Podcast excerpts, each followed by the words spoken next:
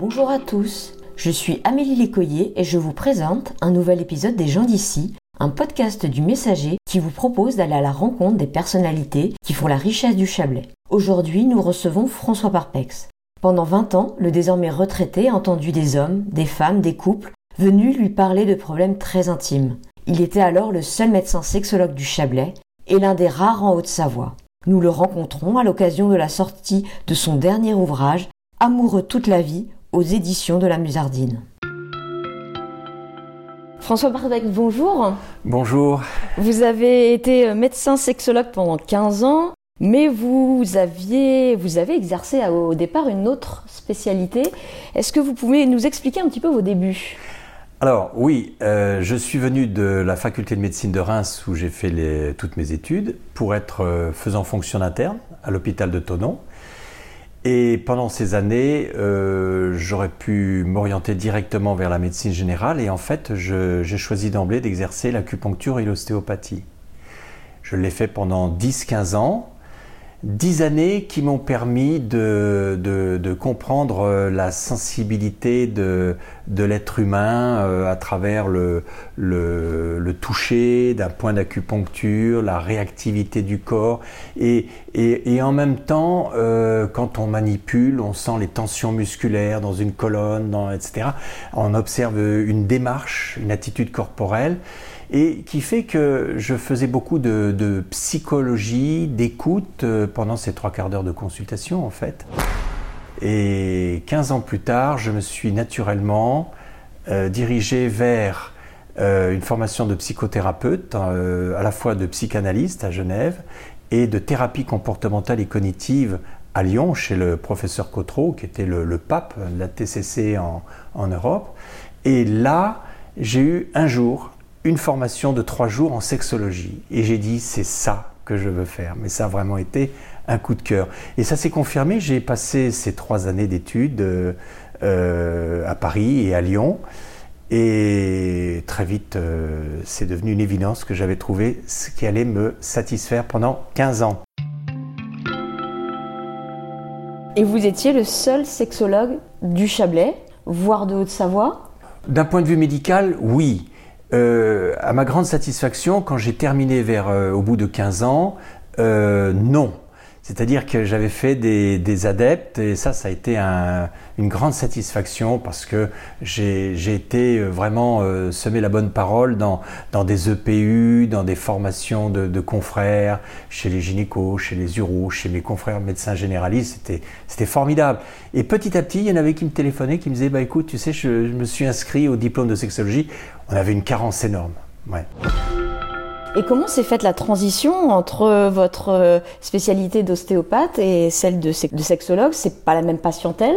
Eh bien, étonnamment, de fait, euh, on pourrait se dire du jour au lendemain, euh, les patients peuvent pas dire écoutez, je viens parce que j'ai le dos qui est bloqué, j'ai une douleur dans l'épaule, posez-moi vos petites aiguilles.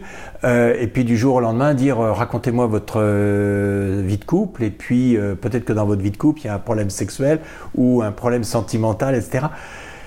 Ça s'est fait en douceur, c'est-à-dire qu'il n'y a pas eu de transition euh, brutale, il n'y a pas eu de rupture. Euh, euh, ceux qui ne se sentaient plus concernés sont partis, ceux qui étaient interpellés sont venus. Il n'y a pas eu de pub parce que dans le milieu médical, on n'a pas le droit de faire de la pub, on n'a pas le droit d'annoncer la couleur. ça a été étonnant, ça s'est très bien passé. Ça s'est fait naturellement. Très naturellement.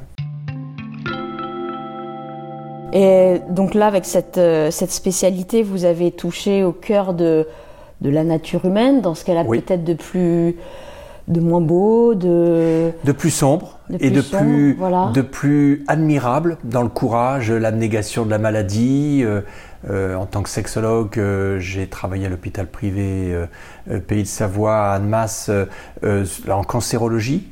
Donc c'était des gens qui se reconstruisaient sentimentalement, affectivement, conjugalement dans leur corps. Et puis de temps en temps, il fallait accueillir des personnes qui étaient en prison pour pédophilie, euh, qui avaient des addictions euh, euh, pas très avouables dans leurs comportements sociaux, voyeurisme, fétichisme outrancier sur le plan sexuel. Et, et donc là, il fallait serrer les dents et puis en même temps, c'était des gens qui étaient en souffrance de toute évidence. Et il fallait à la fois entendre les victimes, les accompagner, les aider à se reconstruire. Et puis, ces personnes-là, il fallait aussi leur accorder une écoute. Euh, d'ailleurs, euh, au Canada, euh, ça fait partie intégrante de la prise en charge. Hein. Il faut qu'on arrive à cette dimension qui nous échappe beaucoup actuellement. C'est le pardon, c'est essayer de réparer et puis de changer complètement des comportements et des pensées perverses, par exemple. Et j'imagine qu'il y a aussi des moments d'éclat de rire, de franche rigolade. Alors là, je crois que systématiquement, euh, je n'ai pas eu de consultation. Alors, éclat de rire, peut-être pas quand même, mais où en filigrane d'une consultation, il était important de rafraîchir, d'apaiser, de soulager euh, un dialogue sur des choses lourdes, sur des choses intimes, euh, par euh, un sourire, par un rire, parce que euh, il y avait la bonne chute au bon moment, voilà. Mais jamais rien de suggestif sur le plan graveleux, je veux dire. On est bien d'accord avec ça. C'était, c'était quand même un travail très sérieux. Je crois même que je n'ai plus jamais raconté d'histoire drôle sur le plan sexuel entre copains, avec des amis, du jour où je suis devenu sexologue. C'est étonnant, j'ai remarqué ça. Et c'est des choses que j'ai repris après à la retraite, des bonnes blagues, euh, euh, pas toujours bonnes. Euh, ben voilà, c'est parce que c'est une discipline qui méritait du sérieux, mais il fallait quand même rire, il fallait alléger l'atmosphère. Et vos patients n'ont jamais eu du mal à se confier à vous? Étonnamment non. Étonnamment, c'est une question qu'on me pose souvent, mais comment on fait pour venir consulter un sexologue? C'est quand même horrible, c'est pas possible euh, de raconter des choses aussi personnelles. Eh bien non, euh, c'est un art la médecine, c'est un art la psychothérapie. Euh, et donc, moi, j'ai passé beaucoup de temps dans des, dans des soirées auprès de médecins généralistes à leur dire osez, osez poser la question et vous verrez, immédiatement les gens lâcheront l'information et puis c'est un art de le faire avec tact, dans le temps et on peut aller assez vite euh, sur le problème.